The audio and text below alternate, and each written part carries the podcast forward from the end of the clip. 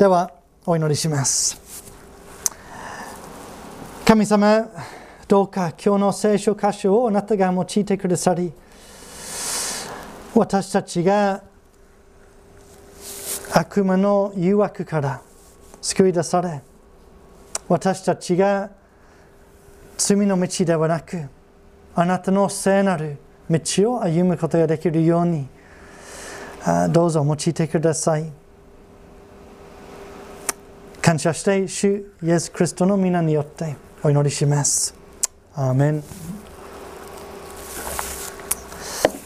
皆さんは今どのような誘惑と戦っているのでしょうかまたどのような誘惑に負けているのでしょうか、えー、私はついこの間ですね、えー、誘惑に負けました、えー、その誘惑は何かというと偉く埋められたいという誘惑。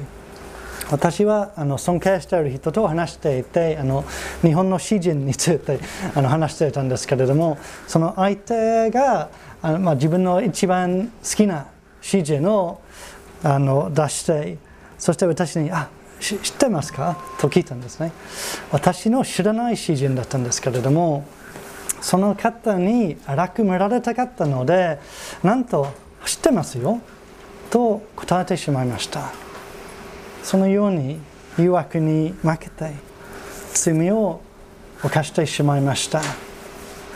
反省して悔い改めなければなりませんでした。私たちに誘惑が襲いかかります。その時どうすればよいのでしょうか。今日の箇所でわかると思います今日の箇所で悪魔はイエス様に、イエス様を罪に誘惑しようとします。イエス様について、また私たちがどのように罪の誘惑に打ち勝てるかを学ぶことができると思います。じゃあ早速入りましょう。一節二節で、えーまあ、さてイエス様は、イエスは精霊に満ちて、ヨルダンから帰られた。そして御霊によって荒野に導かれたと、えー、始めます、えー、始まります。3章の22節で精霊がイエス様に下られたと、えー、ありました。ここでイエス様が精霊に満ちて導かれているということが描かれています。これはイエス様の特徴ですね。精霊に満ちて導かれながら生きておられました。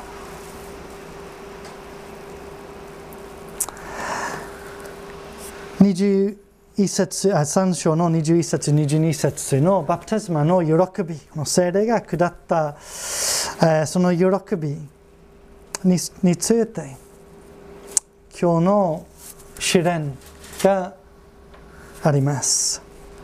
しかしこれも精霊に導かれて荒野に行ったということでこの試練はそのバプテスマと同様に神様の御心であると分かりますでは第では第1回目の誘惑を見ていきましょう3節4節まあ、2節から分かるんですけれども、イエス様は40日間断食をして、空腹を覚えられました。悪魔がこのその弱さにつけ込んで、こう言います。あなたが神の子なら、この石にパンになるように命じなさい。すごい言うわけですね。空腹を覚えたとき、食べ物があるよこうこれさえすれば食べられるよということですねもうこの言葉で悪魔はどのようにイエス様を誘惑しようとしているとしているのでしょうかこれはですね神様が本当にあなたの必要を与えるのか本当に与える与えるだろうか。そうじゃなそうじゃなさそうですね。自分の方法でその必要を得なきゃならない。というような誘惑ですね。つまり神様を信頼しないで自分の方法で自分の必要を満たすような誘惑。悪魔は私たちに対しても同じように誘惑を投げかけます。私たちの弱みにつけ込んでその誘惑をします。疲れた時ストレスを覚えている時忙しい時感情的になった時寂しい時落ち込んだ時などなど。それは悪夢の機会。そのような時私たちは特に気をつけなければなりません。誘惑に負けないように罪に陥らないように。そして具体的な例を出すと悪魔はこのように誘惑を私たちに与えようとしています。いや忙しいから教会に行かなくていいんじゃない？聖書は読まなくていいんじゃない？祈らなくていいんじゃない？またいやこの人間関係は難しいから嘘をつきましょう。ちょっとした嘘で楽になるでしょう。また経済的に厳しいから他の人の必要を考えなくていいよ。自分の必要だけを考えなさい。またいや寂しいから寂しいことが良くないからあの人と性的な関係を持てば寂しくなくなるよ。などなどですね。つまり神様が私たちの必要を満たしてくださると信じないで神様の喜ばない方法で手に入れましょう。自分の必要を満たしましょうという誘惑ですね。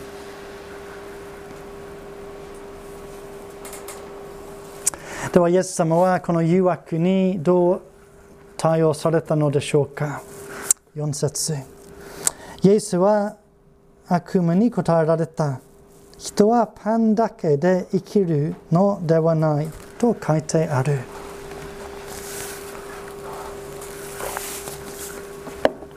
えー、これは新明記8章3節。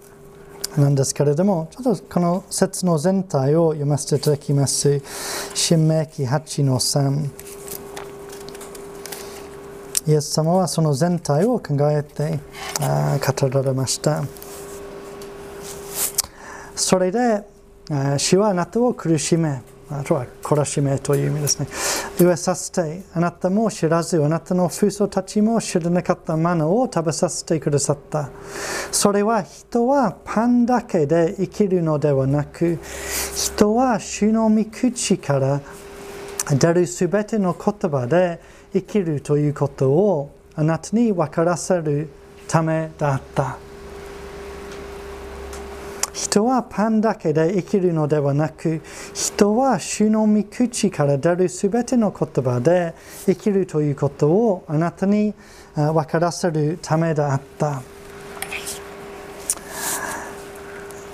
神の子として、イエス様は、まあ、十分石をパンに変わることができました。しかし、お腹が空いた時でもパンより大事なことがあるとイエス様はご存知でした。それは神様の御言葉。神様の御言葉。パンは確かに命にかかるものですけれども、御言葉は霊的永遠の命にかかるもの。命の源であられる神様との関係にかかるものですイエス様は自分の感じた必要を満たすことより神様の御言葉に従うことを優先にしました。え、この試練は神様の御心であるとイエス様はご存知だったのであの神様がいやこの試練が終わったというまでイエス様はパンを食べません。御言葉を何より御言葉に違うことを何より優先にしました。鈴木秀明先生という牧師が、え、この、え、ような強い言葉を、え、語られました。これはこのイエス様の言葉これは日本のように生活上の必要が圧倒的に他のものに優先する宗教観に立脚した国で生きている私たちに大きなチャレンジを与えている。まさにそうだと思います悪魔の誘惑に打ち勝つためまず私たちはそれでも御言葉に従うという態度を取らなければなりませんこれが必要だと感じているが御言葉に反してまでそれを手に入れることはしません。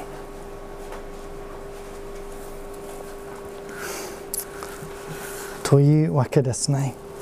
そのために何が必要かというと、やっぱり信仰ですね。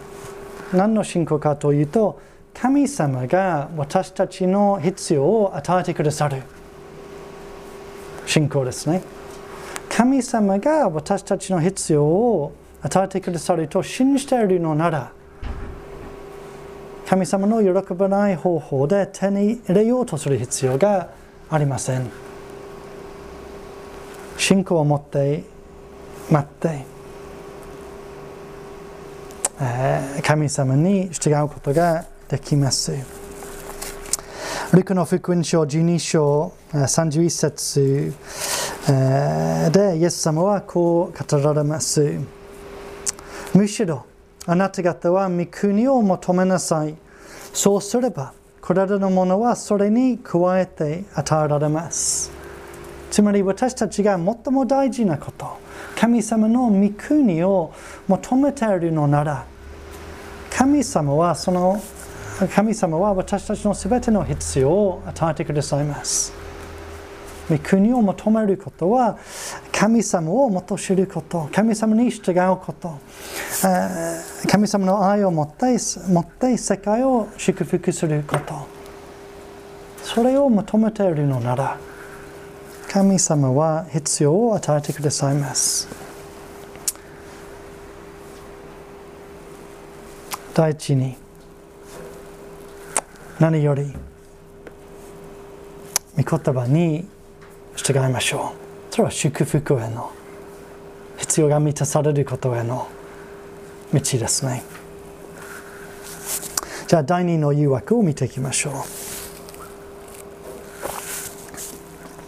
5節をお読みしますすると悪魔はイエスを高いところに連れて行き一瞬のうちに世界のすべての国々を見せてこう言ったこのような国々の権力と栄光をすべてあなたにあげよう。それは私に任されていて、誰でも私が望む人にあげるのだから。まあ、あの一見したところ、すごいことを与えようとしているんですけれども、でも7節も読むと、まあ、毒のある条件がついています。だから、もしあなたが私の前にひれ伏すなら、すべてがあなたのものとなる。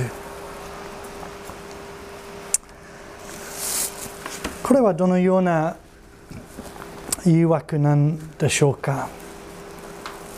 まあ確かにイエス様はこの世界をすべ収める方となる使命が与えられました。一節一章の32節、にこう書かれています。これはあの見つかいがマリアと話している時その子イエス様は大いなるものとなり意図的書き方の子と呼ばれます。また神である主は彼にその父ダビデの王位をお与えになります。彼はとこしえにヤコビの家を治めその支配に終わりはありません。イエス様は世界の王となります。ではどのような誘惑なんでしょうか？こうです。悪魔がこういうふうに言ってますね。あなたが私の前にひれ伏すならすぐ当たるよ。その王家のすぐ当たるよ。つまり何の苦労もせずに目的目的地に到着できるよ。というわけですね。でももちろんこの言葉に大きな問題があります。イエス様はあの全く正義平和愛を持って収める方となります。そして精霊がイエス様に下りその精霊の導きで収めるということも書かれています。しかし、悪夢の前にひれ伏すと、もう、まあ、精霊が下らない。イエス様は全く全く愛、清さ、えー、正義で収めることができなくなるんですね。また、第二の問題は、イエス様がただ世界を収めることを目指しているわけではありません神様は数切れないほどの人を罪から、まあ、悪魔の支配から救い出して自分のためにし、えー、その自分が治める新しい世界に住ませることを目指しておられます。つまり悪魔が進めているのは十字架を避けて目的地に行くことです。もうそうなればですね、イエス様の王国に誰もいません。またイエス様が治めることが良いことじゃなくなってしまいました。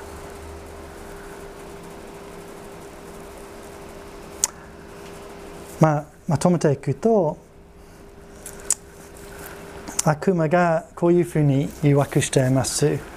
神様の道は難しいから簡単な道を歩もう。というわけですね。同じように私たちを誘惑しようとしています。神様の道が難しいからもっと簡単な道を歩むようにと例えばですねイエス様の福音、良い知らせ、イエス様のことを他の人に伝えることが全てのクリスチャンに求められていると聖書にはっきりと書いてありますけれども、でもやっぱりイエス様のことを話すことは難しいですね。あのそうすると反対されるかもしれません。バカにされるかもしれません。人間関係が難しくななってしまうかもしれません。悪夢の誘惑はいや難しいからそうしないで楽な道イエス様のことを話さない自分の信仰を隠すその道を歩みましょうというふうに誘惑しています。また深い意味で人を愛することも容易なことではありません。そのために一緒に時間を過ごしその人の悲しみを共に担い自分の心も開き難しい時でも献身的にその人に使える。それは神様の愛の道ですね。でも悪魔はやそれは難しいからもっと簡単な道を選びましょうというふうに誘惑しています、まあ、人を愛さないあの人に関心を持たないこと。また、まあ、あの悪魔はずるいからあそう極端そのような極端な誘惑じゃなくてもあの最低限の愛だけでいいよ。というふうな誘惑もありますね。迷惑ををかけないようにするだけでいい。表面的に親切だけでいい。という誘惑ですね。また人間関係の問題が起こる場合誰かに傷つけられる傷つけられた場合また誰かに傷つけた場合神様の道は許し合い忍び合い愛と謙遜を持ってその関係の回復を目指すこと。しかし悪魔は簡単な道へと誘惑しようとしています。つまりその相手を避けることでいいです。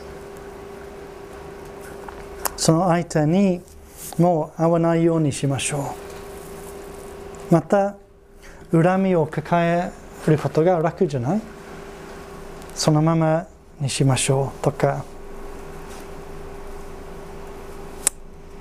そういうふうに私たちを誘惑しようとしています。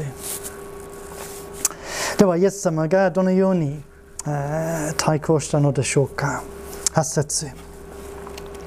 イエスは悪魔に答えられた。あなたの神である主を礼拝しなさい主にのみ使いなさいと書いてある新明記6章の13節なんですけれどもイエス様は神様だけを礼拝するとの決意を貫いたそういうふうに対抗したんですね。神様だけを礼拝するとの決意を貫いた。つまり全てにおいて神様を自分の神様、自分の主として認め、神様の前にひれ伏して礼拝し、その神様に従おうとされました。罪を犯すということは何かを神様より大事にすることです。これは神様の道じゃないが、これが欲しいから。罪この罪を犯すと、これを手に入れられるから。こうする。もしくは、これが、これが欲しい。その欲しいものを手に入れるためちょっと神様の道を一瞬だけですけれどもちょっと離れなければならない。その場合ですねこの欲しいものが自分の神となってしまいますね。その欲しいものにの前に私たちはひれ伏してしまうんですね。神様の前にではなくということは罪を犯すことは悪魔にひれ伏すこと恐ろしいこと。悪魔の道を歩もうとすること。一時的に楽かもしれません。しかし長期的に考えると良い結果はありません。むしろ苦しみと裁きを招くことです。私たちは神様を作り主、救い主として常に認めて礼拝しその道を歩まなければなりません。神様が礼拝すべき唯一のお方です。そしてこの神様だけを礼拝することに大きな祝福が伴うということを覚えなければなりません。イエス様の場合ですね、もしこの時悪魔にひれ伏してその道を歩んだのなら、復活もないし、私たちの救いもありません。またイエス様が完全にあの、まあ、する新しい世界も来ないしかし神様の道を歩まれたのでその全ての祝福が、えーまあ、実現します。私たちも罪を犯す道悪魔にひれ伏す道が楽なのようかもしれませんが決してそうではありません。それは滅びへの道。神様の道は難しいかもしれませんが祝福への道。私たちの祝福また周りの人の祝福となります。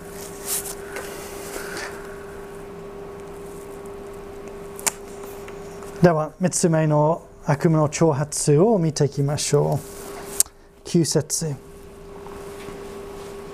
また悪魔はイエスをアルサレムに連れて行き神殿の屋根の端に立たせてこう言った。あなたが神の子ならここから下に身を投げなさい。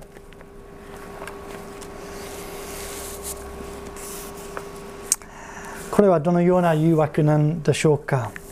これはですね神様が本当にあなたを愛し守りあなたに対する約束を守ってくださるか。じゃあ試してみようというわけですね。さらに展開すると神様が守っているから何をしてもいいんじゃない？神様が守るから。または神様がどこまであなたを愛しているかな？身をこの下に投げたらわかるでしょう？また神様にあなたを従わせ神様をあなた神様にあなたを救わせよう。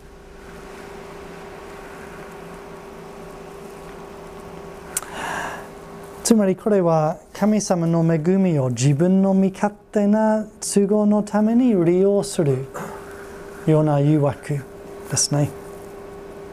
神様を操るような誘惑。神様と自分の関係に味方な条件を定めようとするような誘惑。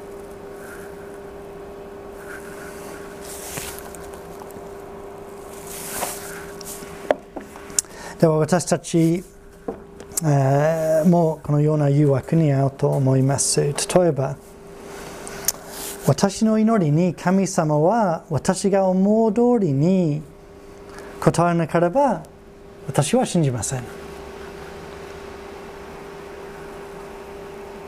それはまさに神様が私の心に従わなければならないということとなっちゃうんですね。まあ、それに言うと神様は何々をしないと私は信じない。従わない。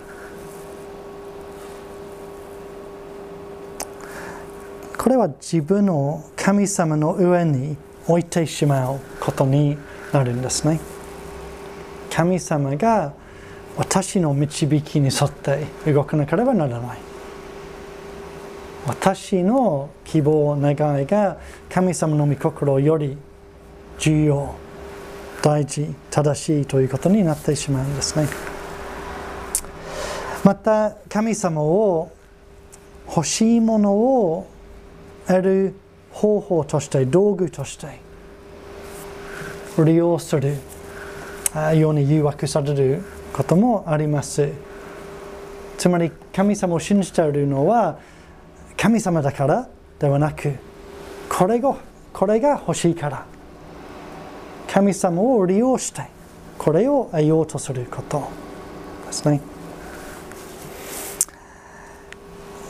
もし私たちの祈りの中で神様をあまり礼拝したり褒め伝えたり感謝したりしないとしたら神様が大事にされていることのためにあまり祈れないとしたら自分の欲しいことだけのために祈っているとしたらもうこの悪魔の罠にかかったことを意味するかもしれません神様は私たちの道具ではありません。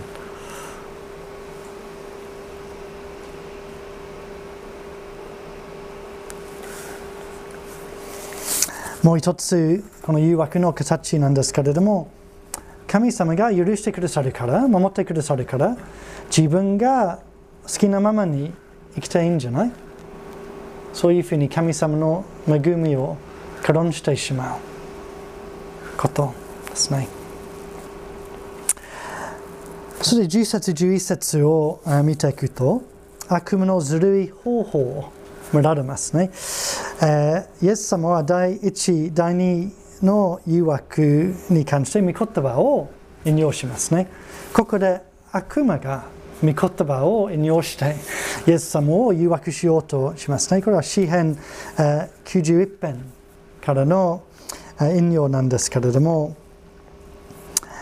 でももちろん悪魔はその意味を曲げているんですね。意味を曲げています。詩編91編のまあ、全体を読んでいくとこの、まあ、文脈はあなたが何をしてもあの愚かなことをしても神様が守ってくださるから大丈夫ですよ。という詩篇ではありません、えー、この詩篇91編が描くのは誠実に歩んでいる信者が迫害される時。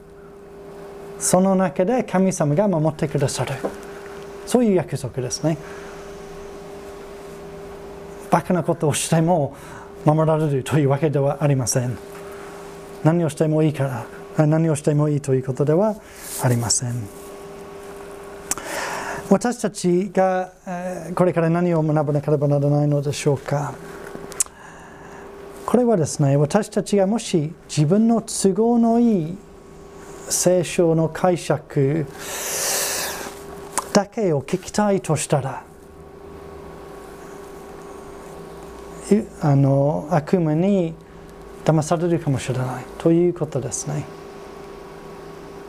都合のいい解釈を求めて自分のやりたいことを肯定する教えだけを求めているのならその自分のあのやりたいことを肯定しない聖書の教えにまた解釈にあまり耳を傾けないなら私たちがこの悪夢の誘惑に負けてしまうかもしれません。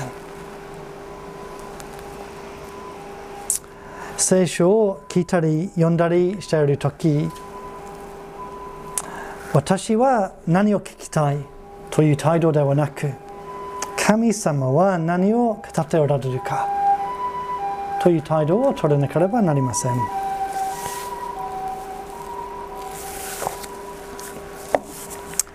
では、イエス様はどのように、え、この誘惑に打ち勝ちましたでしょうか。やっぱり、御言葉を、えー、使いますね。12節すると、イエスは答えられた。あなたの神である主を試みてはならないと言われています。これは新明記6章の16節、まあ、プリントにあの背景が詳しくあるんですけれども、まあ、この関連聖書箇所があるんですけれども、でもこの新明記6章全体を読んでいくとですね、この死を試みてはならないというあの、まあ、文脈というかは、神様の救いと祝福、あの6章で神様のその救い、祝福が描かれています。つまり神様があなたを救ってくださった。あなたを今まで祝福してくださったから、神様が、ま、今祝福するかどうかを試みる必要がありません。ということですね。神様が今までどれほどまたどのようにご自分の愛を示してくださったかを思い浮かべて思い巡らして、えー、感謝するとこの誘惑に負けません神様を無理やり試めることがありません神様が十分私たちにご自分の愛、恵み、行為を、えー、示してくださっているのに私たちがさらにそれを試してみること試してみようとすること、えー、は今までいただいた恵みをないがしろにすることです。もしくは神様の愛と守りを自分が定める形にはめようとすることです。いや神様は確かにいっぱいしてくださったんですけれども私はこれが欲しいからこういう形で守ってほしいからこれがない限り信じませんということになっちゃうんですね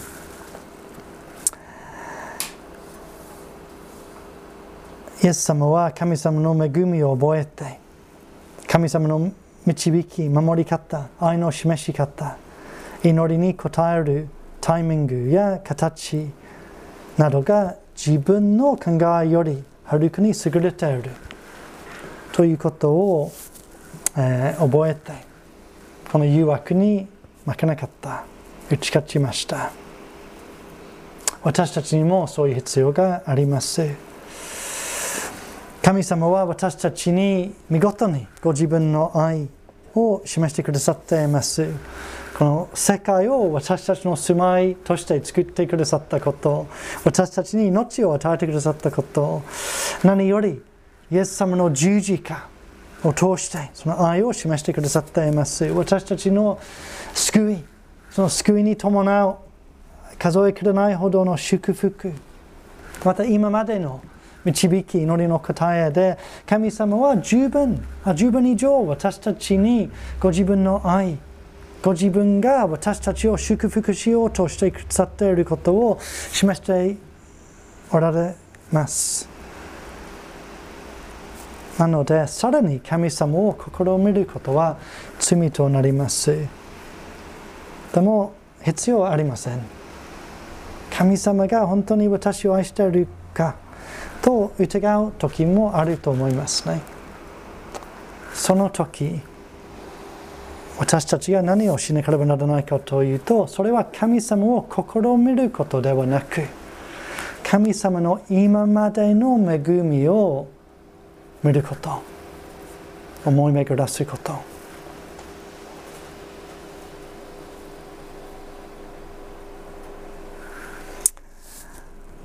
また神様のやり方が一番と信頼する。神様の意志にどこまでも従順従順な態度を取ること。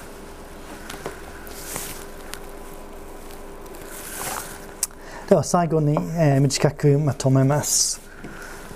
じゃあこの、えー、場面から何を、まあ、イエス様について何を学べるのでしょうか。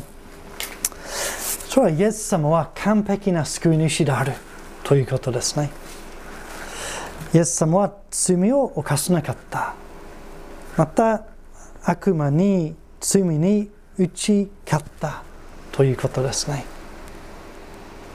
このイエス様こそ私たちを罪から悪魔から救い出すことができ私たちの罪を許し私たちの心を変えて私たちを義なる道に導くことができるのです完璧な救い主そして私たちのために私たちに関して誘惑にどう打ち勝てるかが分かりますね。まあいろいろ話して聞いたんですけれども、えー、まあ、その他に気づいていただきたいことはイエス様が精霊に満ちて荒野まで精霊に導かれた。私たちに同じ精霊が与えられています。つまり私たちが精霊の力によって誘惑に近づくことができます。そのために祈りましょう。またイエス様がそうされたように素直に精霊の導きに従っていきたいと思いますそしてイエス様はこの誘惑に対して御言葉を用いて対抗しました私たちも自分の誘惑から守るために御言葉を使いましょう御言葉は精霊の剣と書かれていますね。悪魔と戦うための剣です。イエス様は御言葉を覚えたから心に刻んだから悪魔に対抗することができました。またその御言葉を用いることが用いることができました。私たちも必要な御言葉をぜひ身につけましょう。例えばですねあのいつも高ぶるあの、まあ、誘惑を感じている方はじゃプライドの愚かさまた謙遜の素晴らしさの聖書箇所を暗記しましょう。さあ高ぶるように誘惑されている時それを思い浮かべてその誘惑に近づくことができます。自分の誘惑に何でしょう答える聖書箇所わからない場合、まぜひ聞いてください。必ずあるから。それを覚えて用いてください、そして神様を信頼し神様だけ礼拝しすべてにおいて主として従おうと決意することは何より大事なことですね。無条件の信頼と完全な服従の態度をとって歩んでいると私たちは悪夢の誘惑に負けられません。打ち勝てます。イエス様のもう一つの言葉を読んで終わりたいと思います。ルクの福音書9章23節から25節。ルカ9章23から25イエスは皆に言われた。誰でも私に連れて行きたいと思うなら自分を捨て日々自分の十字架を追って私に従ってきなさい。あ良いな道ではありません。神様の道。自分の命を救おうと思う者はそれを失いつまり自分の命を自分のために使おうとする人はその命さえ失い。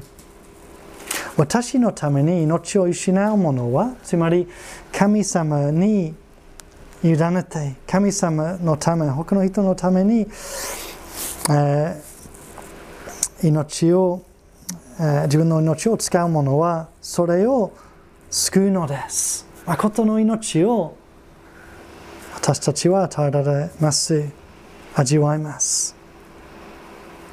人はたとえ全世界を手に入れても自分自身を失い損じたら何の益があるでしょうか。神様の道を歩むこと。これほど幸いなこと。祝福されること。幸せなことはありません。罪の道を歩むこと。これほど損を受ける道はありません。では応答の祈りをゆきさんにお願いします。